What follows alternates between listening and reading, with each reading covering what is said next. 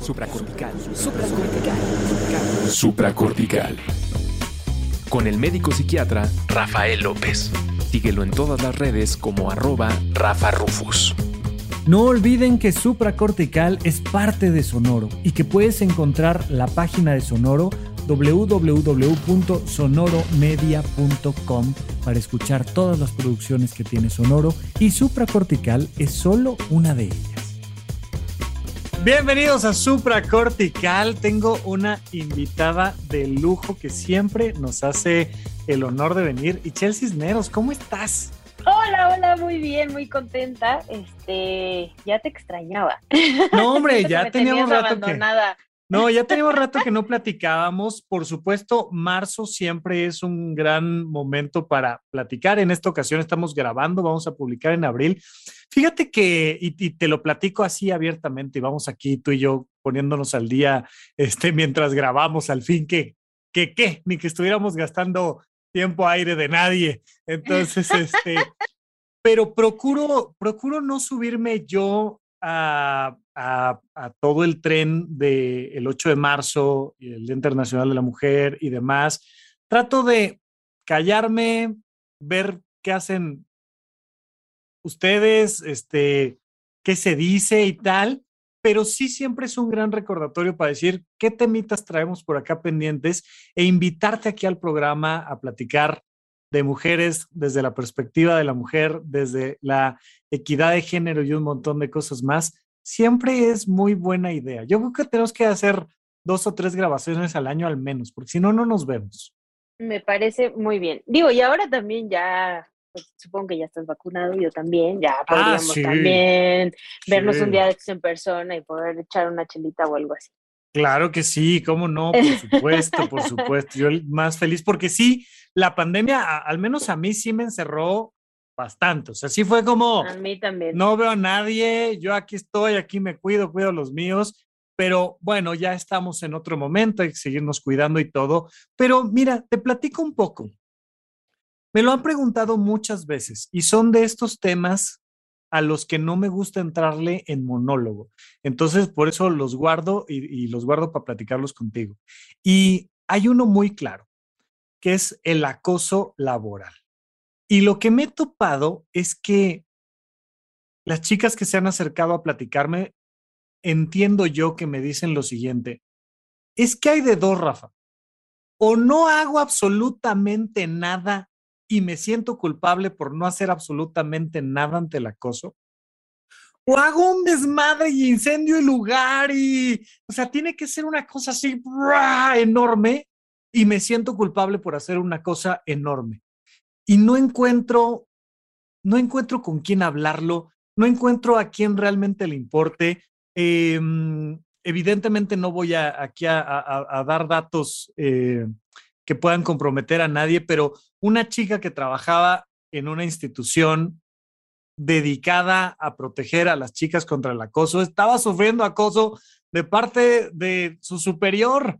Y entonces era hay una sensación de soledad, de impotencia, de confusión, de culpa, de un montón de cosas. ¿Cómo ves, Chela Güera? ¿Qué, ¿Qué opinas? Mira, la verdad creo que nos sentimos así porque son cosas que no, o sea, como no las externamos porque es una estructura, ¿no? Nos enseñaron que em, a las mujeres nos tenían que tratar de ciertas de cierta manera y que teníamos nosotros que responder de cierta manera, y eso incluye la violencia y la violencia laboral, pero también a los hombres les enseñaron cómo ejercer este poder, ¿no? Y en unos espacios jerárquicos, que regularmente son así en los espacios laborales, pues todavía se da mucho más, ¿no? O sea, es una relación que ya de por sí era jerárquica al tener generalmente jefes hombres, ¿no? Este, que trabajan con muchas mujeres, entonces, pues les parece muy fácil a muchos de ellos como sentirse con el poder de, eh, pues sí, violentar a las mujeres con las que uno trabaja. Entonces, la verdad es que de esto se ha empezado a hablar desde hace poco, ¿no? O sea, pero hemos vivido violencia a las mujeres en estos espacios laborales desde siempre. Ahora se les ha exigido a muchas empresas que tengan protocolos y tengan espacios para denuncias. Em, pero antes no, no lo sabía, ¿no? Entonces, ¿a quién te acercabas? Eh, se lo contabas a alguna compañera de trabajo y al final eso también repercutía muchas veces en eh, ya tu relación con tus demás compañeros, compañeras, con tu propio jefe o jefa, con, con el violentador. O sea, entonces, pues por eso las mujeres en esta pues sí, historia patriarcal de nuestras vidas, nos callamos muchas cosas, ¿no? Porque sabemos que el hablar trae repercusiones.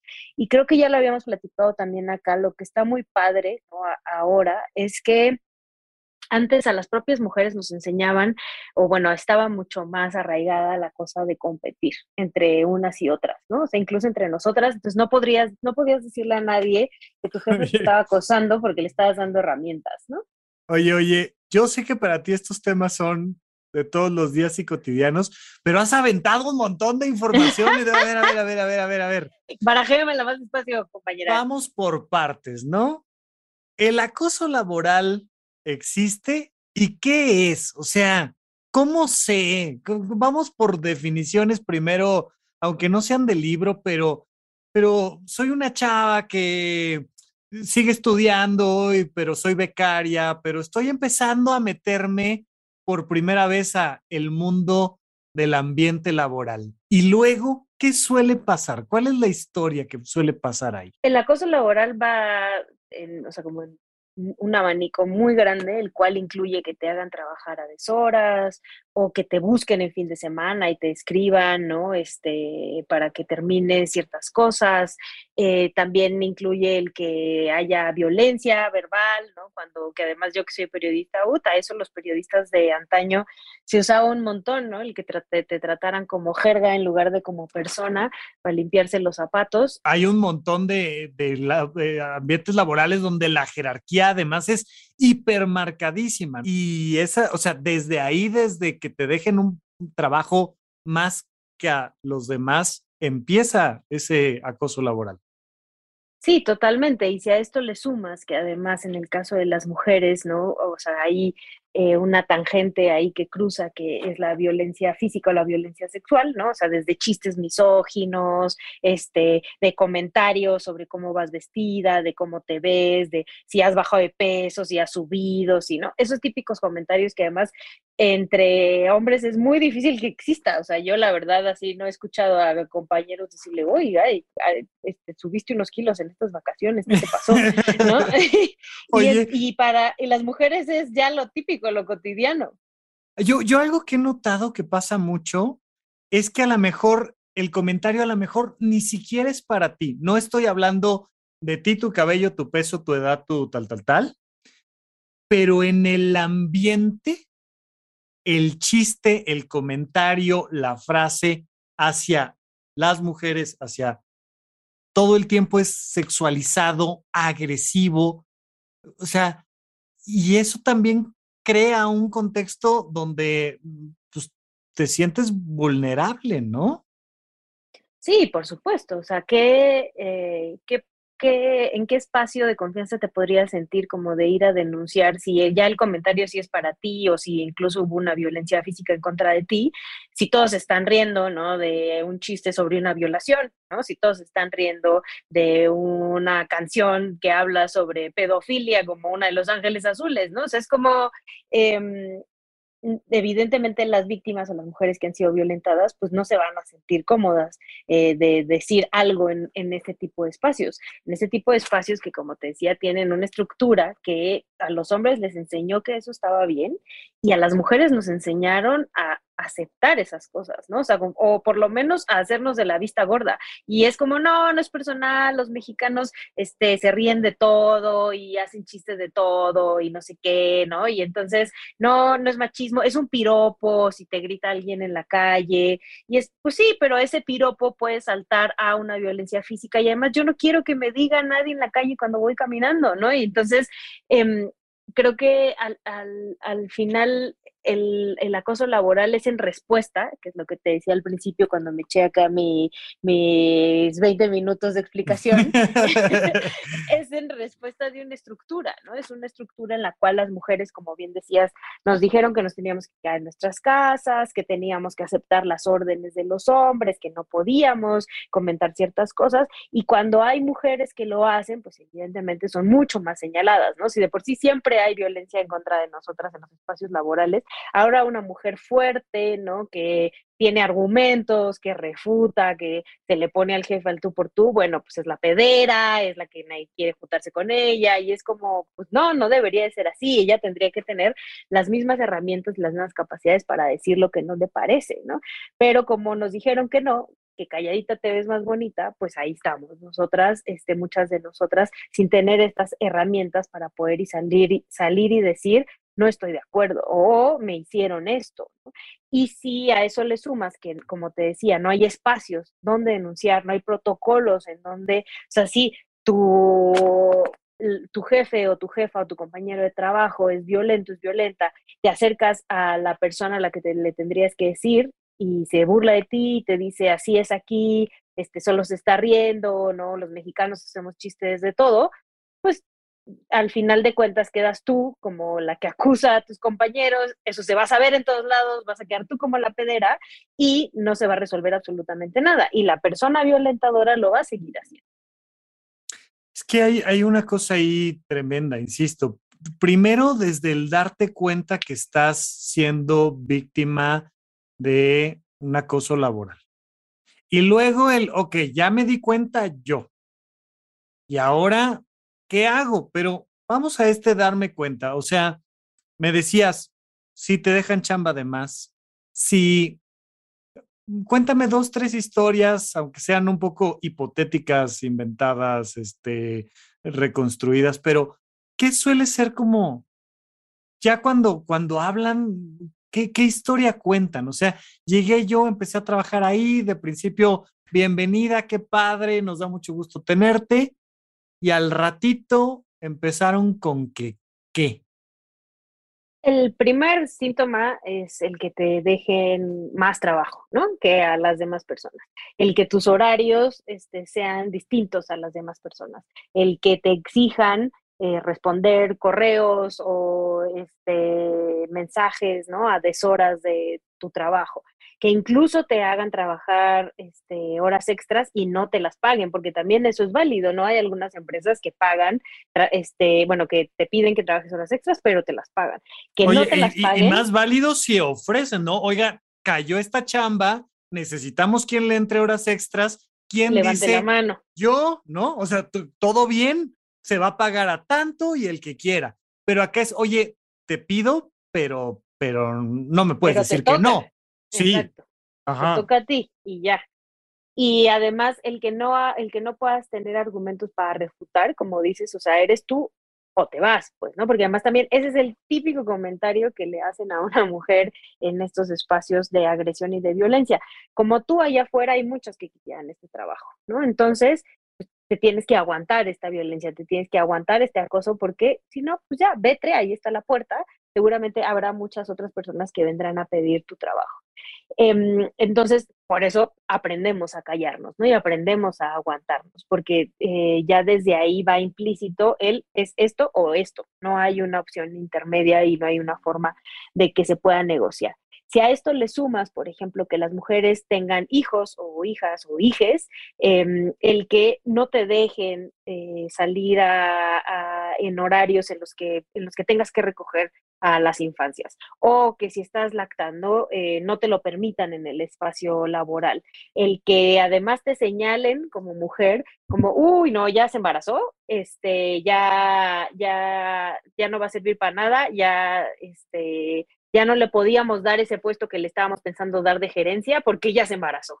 Y es como, a ver, Tengo, tengo una paciente de hace ya tiempo que trabaja en X y trabajo y parte de la dinámica era estar bien y caerle bien. Tenía un jefe hombre, ¿no? una jefa y, y había que caer bien. Y eran un grupo de chicas, por decirte algo, cinco chicas, y era ver esta semana, este mes, quién era la consentida, a quién la trataban bien, a quién le daban chance, tal, tal, tal, y quién era la señalada, la que no era consentida, esa semana. Y, y un poco se iban rotando esas, esas relaciones, ¿no? Y una de ellas, cuando se embarazó, me dijo, estoy preocupada, o sea, porque parte de, de, de poder ser la consentida de la semana o del mes, pues incluye un cierto coqueteo, ¿no? Que va y viene, que no pasa más, entre comillas, pero que va y viene y se embarazó y pues, pues es que ahora, ahora, pues me van a sacar del juego. Me van a relegar. Claro, porque yo ahora, ahora soy mamá, o sea, ahora ya, ya, ya pasé a ser alguien que no, no está dentro de esa, de esa posibilidad del juego coqueto. Y me parecía tan llamativo que me lo dijera así con esa claridad. Y decía yo, bueno, ¿y, y, qué haces? O sea, ¿y cuándo te cambias? ¿O qué onda? O sea, pero, pero no, ya había permeado en ella esa dinámica. Y ahí hay dos cosas, ¿no? La dinámica, este, esta jerárquica en la que, en, la que te hacen hacer o decir ciertas cosas como para agradar, lo cual puede significar que no te corran, puede significar aumentos de sueldo, puede significar promociones laborales, ¿no? O sea, no es nada más el hacerlo por hacerlo, sino que eso significa algo, ¿no? Negativo o positivo. Y si a esto le aumentas que a estas mujeres las están poniendo a competir entre ellas, ¿no? Que es lo que te decía al principio, todavía es muchísimo más tremendo, ¿no? Porque nos están enseñando que tienes, o sea, no solo no puedes ser solidaria con tus compañeras, sino que tienes que competir con ellas para ver quién se gana el jefe, para ver quién se gana el aumento, para ver quién se gana el ascenso, y no por unas cuestiones eh, de, pues sí, de tu talento, profesional, sino por caerle bien al jefe o a la jefa, ¿no? Porque también esto sucede, porque además la estructura jerárquica, y eso también hay que decirlo, también sucede con mujeres, ¿no? O sea, hay mujeres em, a las cuales les enseñaron que para poder llegar a estos espacios de poder tenían que ser igual de violentos que los hombres. Entonces, igual de violentas que los hombres. Entonces, hay muchas jefas que, que son igual de violentas que los hombres y que también este, e, ejercen estas estructuras jerárquicas y de poder con las mujeres que trabajan a su alrededor. E incluso este, pueden llegar a ser como una cosa muy ofensiva porque las pones, esto de ponerlas a competir es como a lo que nos enseñaron, ¿no? Y seguramente tú quieres mi chamba y entonces te voy a hacer todas estas cosas para que te des cuenta que aquí la única que manda soy yo. Y esto, más allá de responsabilizar en el caso específico a la jefa, es responsabilizar una estructura de esta mujer que le dijeron, la única manera en la que tú puedes llegar a estos niveles y ser así de poderosa es humillando a las demás personas como lo haría cualquier jefe varón, entonces, a lo que nos tenemos que enfrentar diariamente es a esta violencia jerárquica en la cual ya si le metes la maternidad, si le metes un montón de cosas, cada vez se vuelve la bola de nieve mucho más grande y mucho más peligrosa. Además de esta violencia jerárquica, métele el que tengas que competir con todas tus compañeras, ¿no? Y competir en quién se ve más guapa, quién este, le sonríe más al jefe, quién, o sea, cosas tremendísimas que no tendrías que hacer en un espacio laboral, ¿no? Y si a esto todavía le sumas el que muchos, eh, y ahí ese es otra, otros casos de violencia de los cuales son bastante recurrentes, que te obliguen, ¿no? Después del trabajo, ir a comer y echarse unas chelas y que todo el mundo se emborrache y que no sé qué y bla, bla, bla. y si te quedas afuera, te quedas afuera de esos círculos y entonces ya no perteneces, ¿no? Y entonces no perteneces y te empiezan a relegar y eso es, es violencia, ¿no? O sea, ¿qué tal que a ti no te gusta, pues? Y no, eso no quiere decir que no hagas mal tu trabajo, pero como no fuiste a echar la chela a la cantina, ya fue. Que eso, eso no viene en tu job description, ¿no? O sea, en la lista de oye, andamos buscando a alguien que sepa hacer esto, no, no decía, oye, y tienes que venir a las reuniones de los viernes en la noche y por favor de vestido y de tacón y de no sé qué y tal, tal, tal. Y estas cosas van escalando y por supuesto que llegamos a, historias horribles, pero, pero sí también hay una cotidianidad en el tema de que termina siendo ya violencia francamente sexual, o sea, no ya ya no nada más te están pidiendo más chamba, sino ya directamente está, eh, comienzan las insinuaciones y los temas. me ha pasado que me platican que, oye, genuinamente comenzamos una relación de pareja, o sea, este chavo y yo empezamos a salir y tal, y no había, al menos por parte del trabajo, algo que lo impidiera. Y una vez que se terminó la relación, comenzó la violencia. Que eso también es como de, Cuco, ¿qué onda? ¿Qué está pasando aquí? ¿Qué, es, ¿Qué suelen contarte? ¿Qué suele pasar en esta, en esta situación donde ya escalamos a otro nivel de agresiones? O que les digas que no. O sea, en ese caso específico que dices, pero también sucede mucho que desde un principio la mujer dice que no, ¿no? Que no le interesa la relación y en ese momento empieza a perder este como ciertos puntos dentro de la estructura en su empresa, ¿no? Entonces, em, no solo ya te violentan em, en, en, la parte, pues sí, sexual y física, sino también pues ya no vas a poder coordinar un área, no vas a, o sea, están tratando de tronarte para que sí, ya, ya, no te llevas el bono, ya no tienes el permiso, ya las vacaciones o el no sé qué, tal, tal, tal, y, y entonces te van agrediendo por otros lados por no haber cedido o por porque sí querías y luego se acabó la relación o porque lo que tú quieras, pero empiezas a, a sufrir por todos lados esas agresiones. Sí, al final es eso, el, el tener que enfrentar de todos lados, ¿no? Tratar de estarte defendiendo de todos lados y todos los frentes, eh, donde al final, pues lo único que tú quieres es ir a trabajar, ¿no?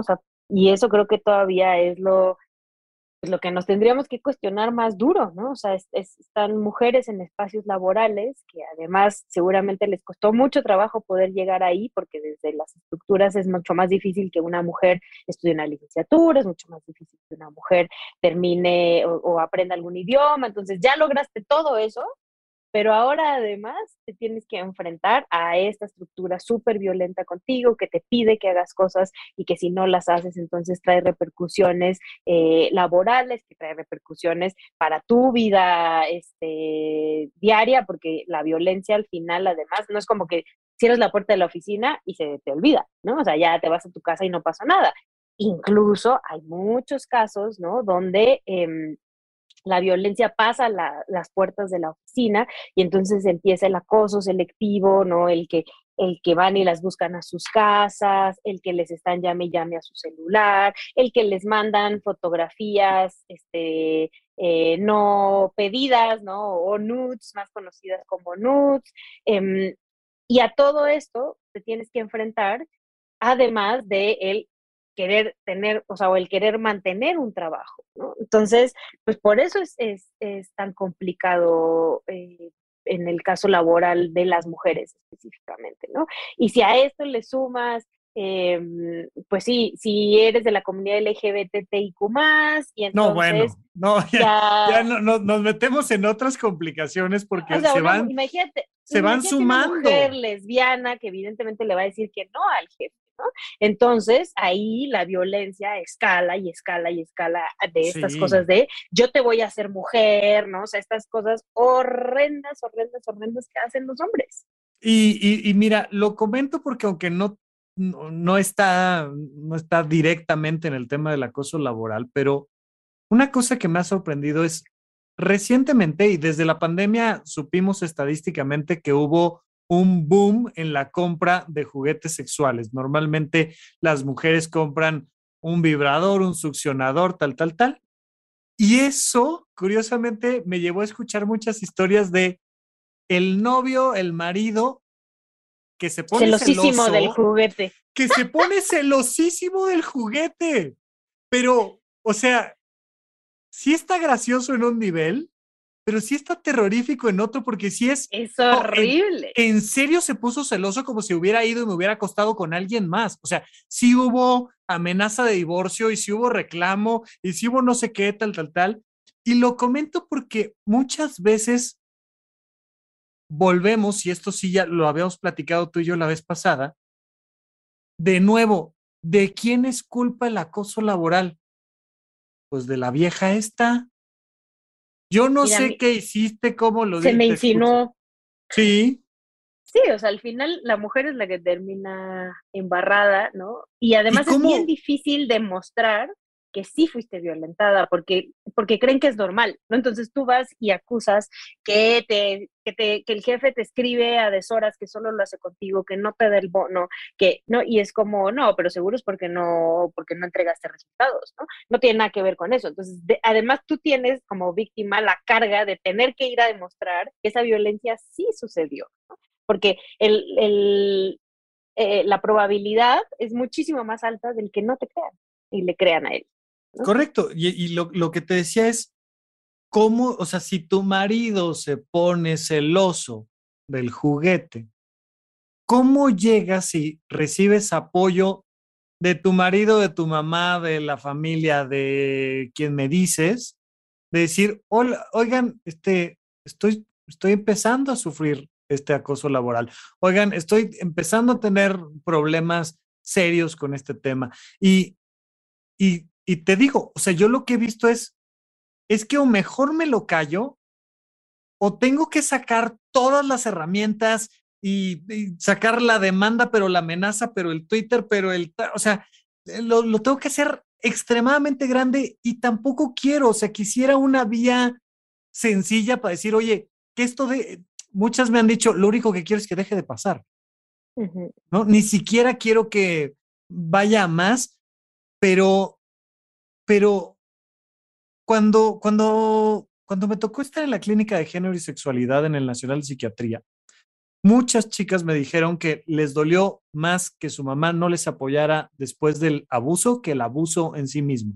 Aquí en el acoso laboral ¿a quién recurres? ¿A quién, quién es esa persona a la que más confianza le tienes y debería como de ser parte de tu apoyo en una situación así?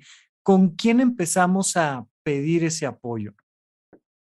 O sea, debería de ser, sin duda, tu pareja, ¿no? Tu familia, eh, algunas eh, amistades o personas cercanas, pero eso sin olvidar también la estructura, o sea, que las empresas tendrían que estar eh, obligadas a tener estos protocolos en contra de la no violencia. No lo están, no hay una obligatoriedad de tener. O sea, está en la ley general de víctimas, pero así que todas las empresas lo tengan y que la apliquen, que creo que eso es lo más importante. La verdad es que no, o sea, si no hay una unidad de género dentro de la empresa. O sea, porque extintores sí deben de tener, ¿no? Extintores las empresas sí deben de tener. Y creo que hay más acoso laboral que incendios, creo. Seguro, Seguro, estoy segura que sí. ¿No? Y, y, no, no hay un protocolo del cuidado de la persona que está trabajando. Y...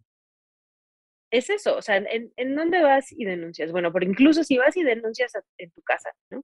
Y si tienes la suerte de que tu pareja es una persona que te va a entender, que te va a escuchar y que te va a ayudar a caminar en conjunto, o tu familia, realmente eso no quiere decir que con eso se vaya a acabar la violencia, ¿no? O sea, vamos empezando la chamba. Y mientras la empresa no ponga manos en el asunto, ¿no? Y empiece a dar luces de lo que se puede hacer dentro de su empresa si una mujer quiere denunciar este acoso laboral, pues tu familia te puede apoyar. Pero pues si la empresa te sigue dando la espalda, si tu jefe sigue teniendo cada vez más y más poder dentro de la misma empresa, la persona que te violenta, pues tampoco hay como mucho por donde. O sea, en, en, un mundo ideal, no es ideal porque ya, ya sucedió la violencia, pero idealmente sí debería de haber de inicio, o sea, el primer lugar donde deberías de poder correr a este, apoyarte, denunciar, sería al interior de la empresa, ¿no? O sea, deberías de tener claro el, este es el protocolo y tengo que ir. E, esto se puede ir platicando antes de que suceda, no espero yo dentro de las empresas, pero, pero lo más común es que no, que si le preguntas a una empleada oye, ¿qué ¿cuál sería el paso uno de denuncia dentro de esta empresa si sucediera algo? No lo existe, ¿cierto? No, o si lo existe, nadie lo conoce. ¿No? O sea, como que alguien les dijo, tienes que cumplir con este requisito y tienen ahí su este, protocolo interno que bajaron de quién sabe dónde, pero tú cuando llegaste, cuando te contrataron, no te dijeron, por cierto, aquí está nuestro protocolo en contra de la violencia y el acoso laboral este, y, y la violencia física, ¿no? En este lugar estamos en favor de creerle a la víctima, ¿no? Y si tienes algún, o sea, lo lees, si tienes algún problema, tenemos esta unidad de género o esta es la persona a la que te puedes referir si algo así sucede. esas cosas no, o sea, incluso en las empresas que lo tienen, no te lo dicen, ¿no? O sea, no te lo dicen como empleada y entonces llegas y pues al final te sientes en la, este, sí, en la ausencia total de mecanismos para poder denunciar en los típicos lugares y dices, bueno, pues me callo, o sea, me aguanto hasta que puedo o me aguanto hasta que, hasta que tengo la oportunidad de brincar a otro espacio. Y lo más probable es que ese otro espacio también sea así, ¿no? O sea, eso es lo que está tremendo, que, que no, te, no nos dejan con alternativas eh, o con muy pocas alternativas como para poder realmente tener espacios libres de violencia. Antes de continuar, quiero recordarte que Supracortical está teniendo algunos cambios pensando en acercarnos más a ti y ayudarte aún más a que eleves tu calidad de vida y mejores tu salud mental. Lo primero es que el episodio clásico de Supracortical, que normalmente publicábamos los viernes, va a seguir existiendo, pero ahora los miércoles. Los días lunes vamos a comenzar con las cápsulas mentales. Pequeños highlights, pequeños resúmenes que nos van a recordar los elementos importantes para mantener nuestra calidad de vida. Los viernes tenemos las nuevas cápsulas de SOS, donde yo te voy a contestar directamente tus mensajes de voz. Mándanos un mensaje de voz vía WhatsApp al 5565 40 5599. Platícame un poquito sobre ti, cuál es el contexto y la pregunta que tienes para mí y me dará mucho gusto además de mandarte un saludo al aire, además poder platicar exactamente de esa situación que te está preocupando. Seguramente platicar sobre esto que te está pasando a ti le puede ayudar a muchas personas a resolver sus propios problemas. Muchas gracias por escucharme, por compartir estos episodios y porque entre todos estamos haciendo que este mundo sea un lugar un poquito mejor de como lo encontramos. Vamos a tratar de empezar a, platicar un poco de soluciones, que yo, yo sé que todavía falta, ¿no? O sea, no estamos lejos, pero pero una chica que está escuchando el episodio y que dice, oye, bueno, y sí, yo ya me di cuenta de que sí estoy siendo víctima de esta violencia laboral, de este acoso laboral, pero necesito la chamba. Mm, ¿Qué hago? O sea, ¿cuál sería tu recomendación si alguien se, se acerca de inicio con, oye, creo que estoy empezando a tener un problema de esto? Mm, yo la verdad creo que lo más importante que hemos creado las propias mujeres además es este, son estas redes de apoyo, que cada vez hay más y en más espacios, incluso dentro de las propias oficinas, pues igual ya lo habíamos platicado la vez pasada, pero a mí me da mucho orgullo ver a las periodistas dentro de las redacciones organizándose, ¿no? Para visibilizar la violencia y que no sea solo una víctima la que va y denuncia, sino que se dé cuenta la empresa de que hay una red de apoyo de mujeres que están soportando su denuncia, ¿no? Esto es muy importante porque, porque no deja sola a la víctima. Creo que para mí eso es lo más importante, empezar a tejer estas redes de, de las propias mujeres, ¿no? Que nos demos cuenta que entre, entre todas nosotras em, podemos ah, no solo apoyarnos, sino visibilizarnos y es muchísimo más fuerte cuando cae algo en red que cuando cae una denuncia de una sola persona. Paso número uno, hay que acabar con esta competencia infantiloide de tú y yo somos enemigas porque tú quieres mi puesto, tú quieres mi ta, y empezar al contrario, a, crear espacios para hablar, para apoyarse, para sugerirse, para, ¿no? O sea, empezar a crear un tejido social sería entonces nuestro primer paso creo que eso es lo que ha funcionado, ¿eh? O sea, yo no creo que así tendría que ser, porque yo creo que las instituciones tienen que hacerse cargo de lo que está sucediendo dentro Tendría que empezar por la estructura, no los que están creando la estructura, decir, oye, aquí vamos a hacer esto y esto y esto. Sin embargo, como no está sucediendo así, pues tiene que venir de otro lado la solución. Exactamente, la solución la hemos encontrado las propias mujeres porque no hemos encontrado respuesta en la estructura, ¿no? Entonces nos hemos empezado a organizar entre nosotras y por eso es que em, hemos visto ¿no? estos espacios donde en las escuelas o universidades, ¿no? Donde denuncian y está la víctima, pero atrás de ella hay 30 mujeres más, ¿no? Diciendo o se va este profesor o esto de verdad va a crecer realmente este, en una denuncia, no solo penal, sino en una denuncia social, ¿no? De toda la comunidad contra la institución, no solo contra el profesor que no está haciendo nada. Entonces, estas son las herramientas que nos han dejado, pero a mí me parece muy lindo que hayamos encontrado entre nosotras esta forma de empujar, ¿no? O sea, como de no estar, no dejarnos em, eh, solas entre nosotras, que antes sucedía, y eso era, y sucedía mucho más comúnmente, ¿no? alguien denunciaba y hasta las propias mujeres o incluso sus amigas y compañeras le daban la espalda. Y también eso tiene que ver porque tú también sientes miedo de perder tu propio trabajo,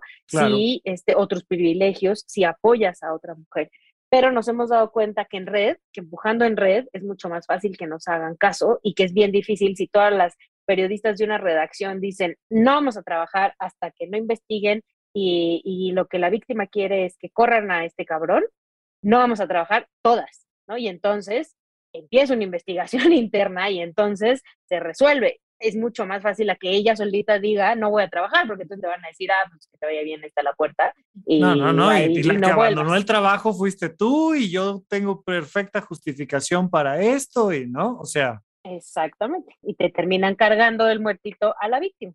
Yo normalmente eh, les digo, oye, acércate a grupos que ya estén formados, aunque estés, aunque estén fuera de tu trabajo, o sea, pero, pero ve y toca la puerta aquí, son buena onda, ve y toca la puerta acá, fíjate que te escuchan y te contestan el tweet y te tal, tal, tal.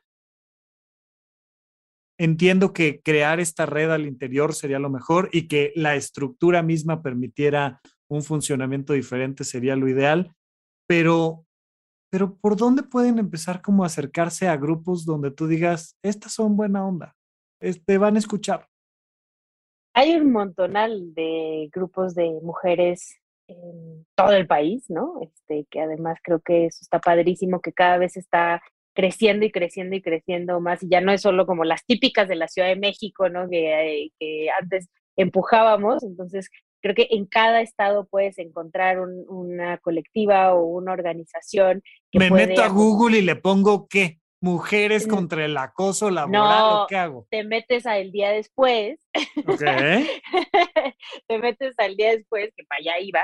Justo eh, tenemos un directorio de organizaciones y le puedes, o sea, si no quieres enfocarte solo en acoso laboral o si quieres, viene dividido por subtemas y tú le pones género y ahí te aparecen un montón de organizaciones en tu localidad, que eso te digo es lo que a mí me parece mucho más padre, ¿no? Que puedes, este, buscar abogadas, o sea, puedes encontrar ahí abogadas, porque qué tal que te corrieron, ¿no? Que este acoso llegó al grado que te despidieron y es un despido injustificado. Bueno, puedes ah, encontrar a las abogadas violetas que te van a ayudar a este, exigirle al patrón, bueno, ya te corrió, pues que por lo menos te pague tus derechos. Hay también una organización que se dedica a la salud mental, porque esto no solamente te afecta como en la cosa laboral, sino también en la parte em, personal y en tu propia salud mental. Normalmente ahí arranca el problema, ¿no? O sea, arrancas con culpa, miedo, tristeza, ansiedad, o sea,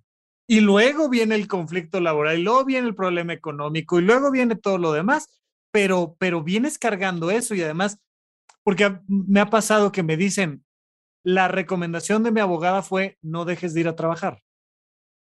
Pero me cuesta tanto trabajo pararme e ir a esa oficina a chambear si yo sé que es el frente de batalla.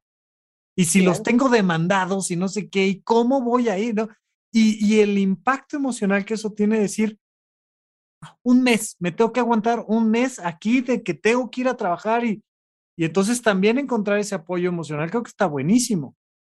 Sí, no, o sea, te digo, hay, no sé, en Cancún, el Centro Integral de Atención a las Mujeres, este, uno de los que ah, ahorita te mencionaba se llama eh, Repara Lumea, Lumea, que son las que trabajan con la parte de la salud mental. Entonces, opciones de mujeres que están acompañando mujeres desde sus espacios de expertise, ¿no? Que creo que eso es lo que te da una organización, que son mujeres abogadas, mujeres psicólogas, ¿no? Que te pueden ayudar a dar el siguiente paso y que son especialistas en eso.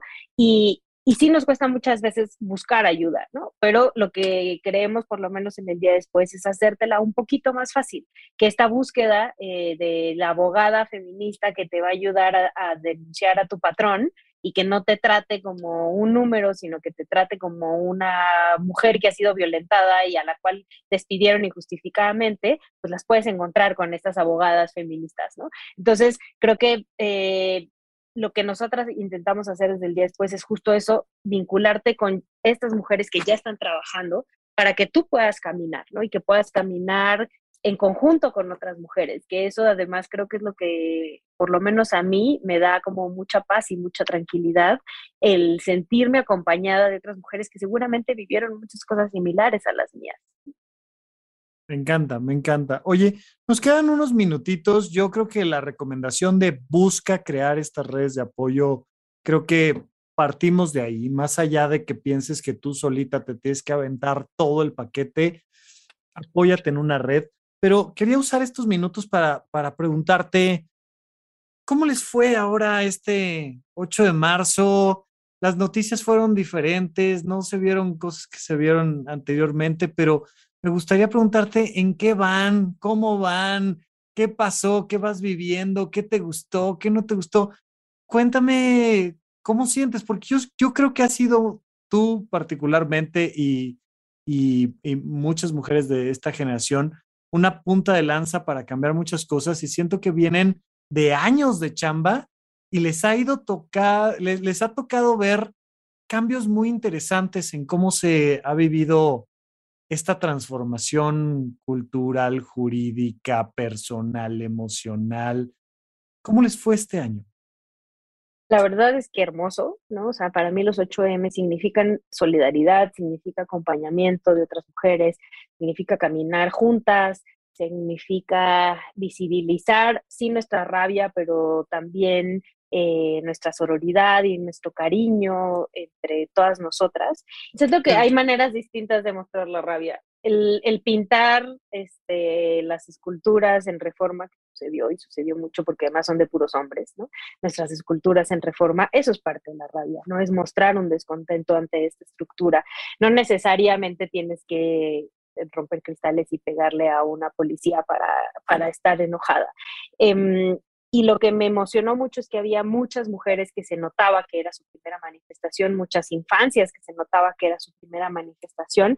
Y esto para mí es muy importante porque te da como la semillita, ¿no? De, o sea, de algo que se está cosechando a futuro, como bien decías, que tiene mucho tiempo trabajándose, ¿no? O sea, si, si las mujeres hemos podido salir a votar, si las mujeres podemos tener cargos directivos, si las mujeres podemos este, decidir sobre nuestro cuerpo, si podemos salir a marchar, ¿no? Es porque ha habido muchas otras mujeres partiéndosela desde hace muchísimos años y este es el reflejo de eso, ¿no? Y el que además hayamos salido en un contexto como en la actual, no solo de pandemia, sino también de la vinculación con el gobierno y, la, o sea, y como el señalamiento no solo desde el gobierno, sino también desde, desde ciertos estatus de privilegio en contra de las mujeres, el que aún así hayamos salido a marchar muchas, significa que lo que estamos construyendo es mucho más fuerte, ¿no? Y para mí eso Em, estaba increíble, ¿no? Mucho más allá de las diferencias. Y yo también creo que algo de lo cual yo tenía mucho miedo era em, la división que se ha hecho entre el feminismo trans incluyente y el feminismo TERF, que son las feministas que no creen que las mujeres trans son mujeres y las que sí creemos que son mujeres, ¿no? y había habido unos discursos de odio muy violentos previos a la marcha y lo que me pareció hermoso es que hubo muchos contingentes este, incluyentes y como eh, vamos a caminar juntas, decíamos, ¿no? Entre, o sea, todas y, este, y todos nos acompañamos. los juegos de palabras que se, se a mí me encanta. es que, no, no, no, te, te volteas tantito y ya, juntres.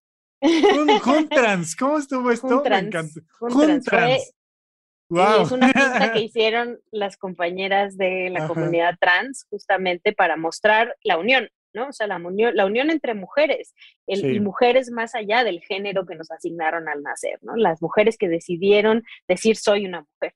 Entonces, pues sí, yo tenía mucho miedo a, a, ese tipo de violencia en contra de las, de las chicas trans y la verdad es que fue todo lo contrario, ¿no? O sea, habíamos muchas mujeres que estábamos ahí listos para decir aquí no hay violencia y este, todas somos mujeres y vamos a caminar juntas hasta el Zócalo. Entonces estuvo muy bonito, pero además no solo fue en el Zócalo, hubo muchas manifestaciones en toda la República, eso también para mí, que soy de un estado norteño súper conservador, que hayan salido a marchar las mujeres en Hermosillo, para mí es maravilloso, ¿no? Y al final es eso, mostrar el poder que tiene el 50, más del 50% de la población mexicana, que somos mujeres, ¿no? Que nos han hecho a un lado, que nos han violentado. Eh, Hoy hablamos de acoso laboral. El, porcentaje mundialmente es mucho mayor, no mucho, pero sí es mayor de mujeres y, y, resulta que son la, una minoría oprimida, ¿qué onda? ¿No? O sea. Porque es una estructura. Y, y pues eso, antes de que nos vayamos, me gustaría recomendarles tres libritos que creo que les pudieran servir bastante para entender, sí, el acoso laboral, porque en los tres se habla un poco de ello, pero también el acoso y la violencia en contra de las mujeres son muy facilitos de leer todos. Uno ya lo había mencionado, que es el de No son micro machismos cotidianos, de Claudia Lagarza, ilustrado por la maravillosa Erendira Derbez. También está Amiga, date cuenta, guía para la vida de Plaqueta y Andonela, que incluso además eh, estos dos que acabo de decir lo pueden leer las infancias, ¿no? Se los pueden regalar a sus hijas desde pequeñas para que se empiecen a dar cuenta del mundo en el que viven y, que hay cosas que no podemos permitir.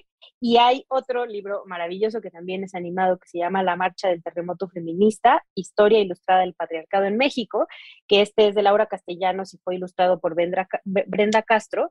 Nos habla sobre el por qué hemos llegado a estos estándares en los cuales en un trabajo tienes que aguantar y agachar la cabeza y nos habla de la lucha de las mujeres para romper con esas estructuras, ¿no? Y nos habla de verdad desde la, antes de la conquista, ¿no? Y entonces, y también es con, con animación, Laura es una gran periodista, entonces, si tienen chance, léanlos, están bien, bien, bien chidos. Em, también les recomiendo un podcast que se llama Desenredando la Madeja, eh, que son tres chavas que hablan se explican cosas entre ellas, mujeres explicándose cosas entre ellas, que está bien, bien padrísimo y pueden eh, aprender y cuestionarse muchas cosas a partir de este podcast.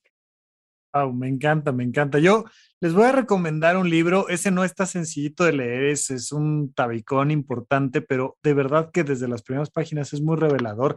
Se llama El dragón y el unicornio y, y entra como una cosa mucho más antropológica, de, de dónde surge el género y estas cosas y la estructura con la que nos movemos hoy en día, es un librazo también, pero definitivamente las recomendaciones que nos hacen me encantan.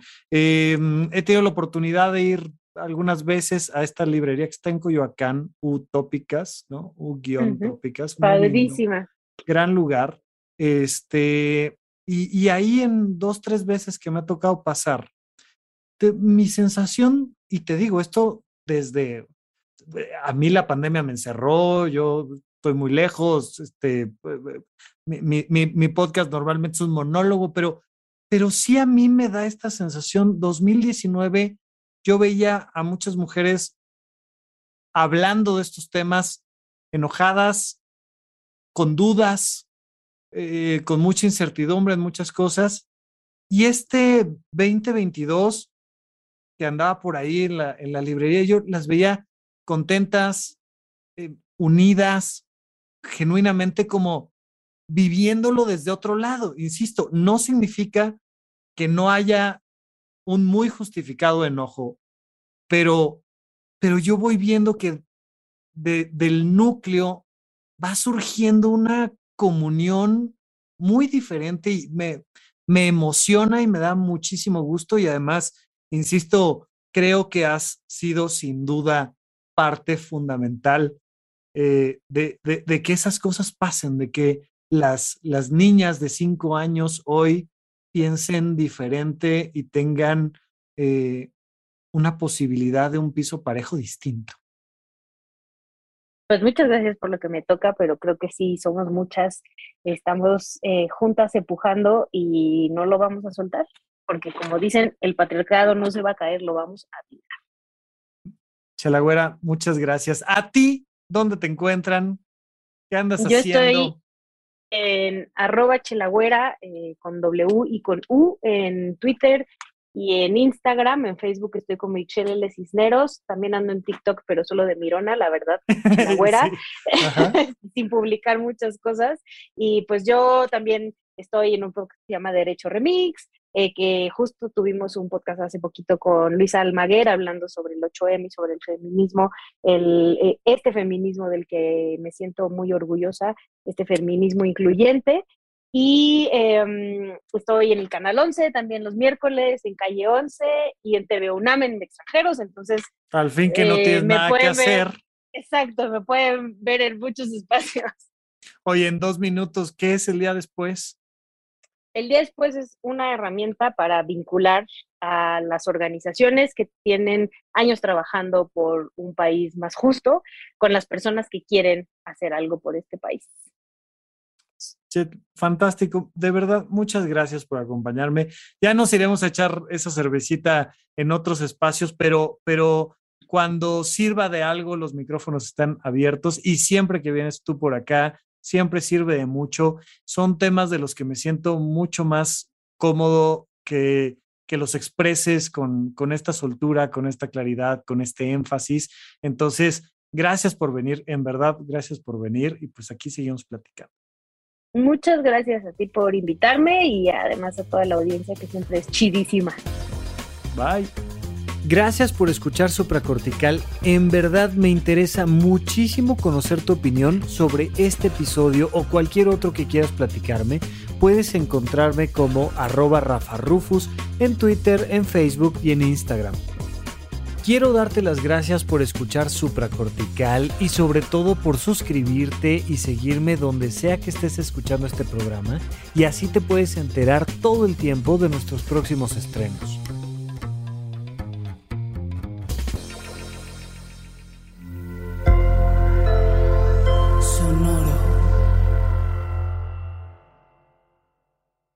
Our kids have said to us since we moved to Minnesota, we are far more active than we've ever been anywhere else we've ever lived. Moving to Minnesota opened up a lot of doors for us. Just this overall sense of community, of values that, you know, Minnesotans have. It's a real accepting, loving community, especially with two young kids. See why CNBC ranks Minnesota number four best state to live and work. A great place to work, an even better place to live. ExploreMinnesota.com slash live.